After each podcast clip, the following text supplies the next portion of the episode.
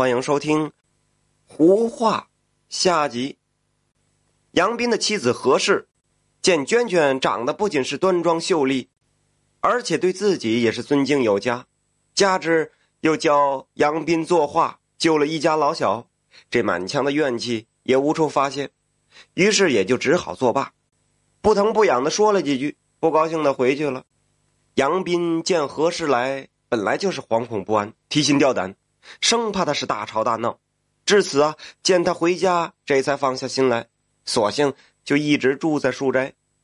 娟娟见状是颇为忧虑啊，数次劝告杨斌，让他多回家住，但这杨斌呢一直不听，以至于数月都难回去几次。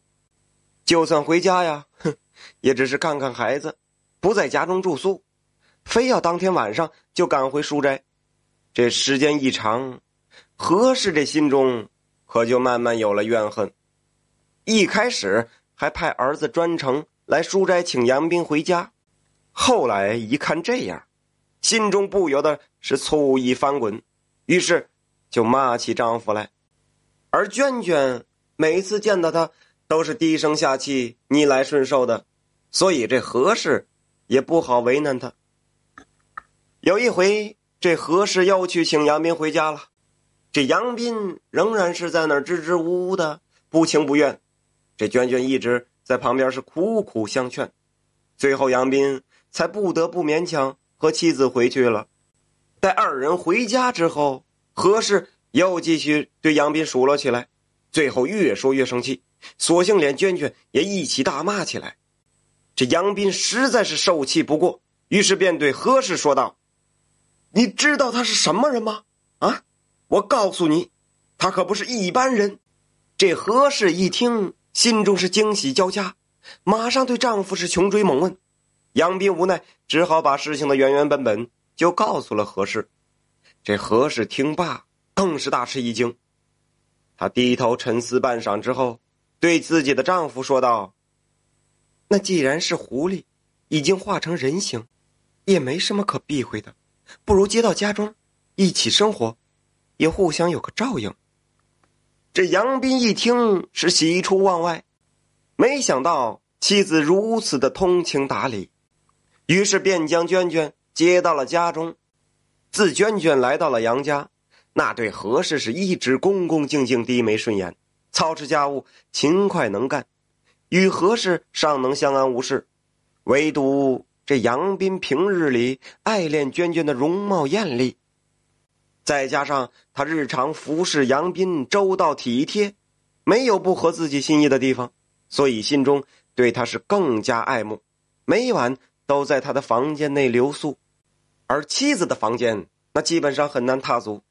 娟娟屡次劝说也是无济于事，以至于很长时间，何氏的心中积怨就越来越深，每日都是郁郁寡欢，以泪洗面。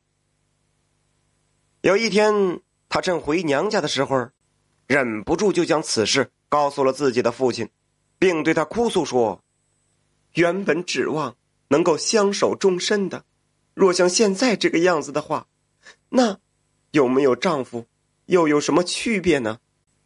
他父亲听闻此事是非常惊讶，想了良久，方才安慰他道：“那依你所说，他可是狐精啊。”若是你闹大了，只怕要遭受他的毒手啊！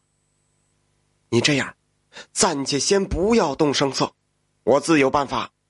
说完呢，他便劝女儿回去，并一再嘱咐不要到处声张。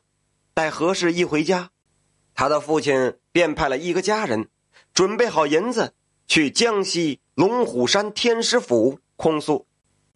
过了有这么十来天有一天。黄昏的时候，这娟娟正在院中和杨斌赏花，忽然抬头一看，是大惊失色。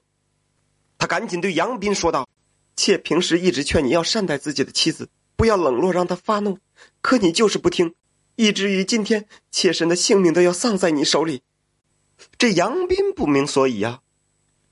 娟娟，为何要这样说呢？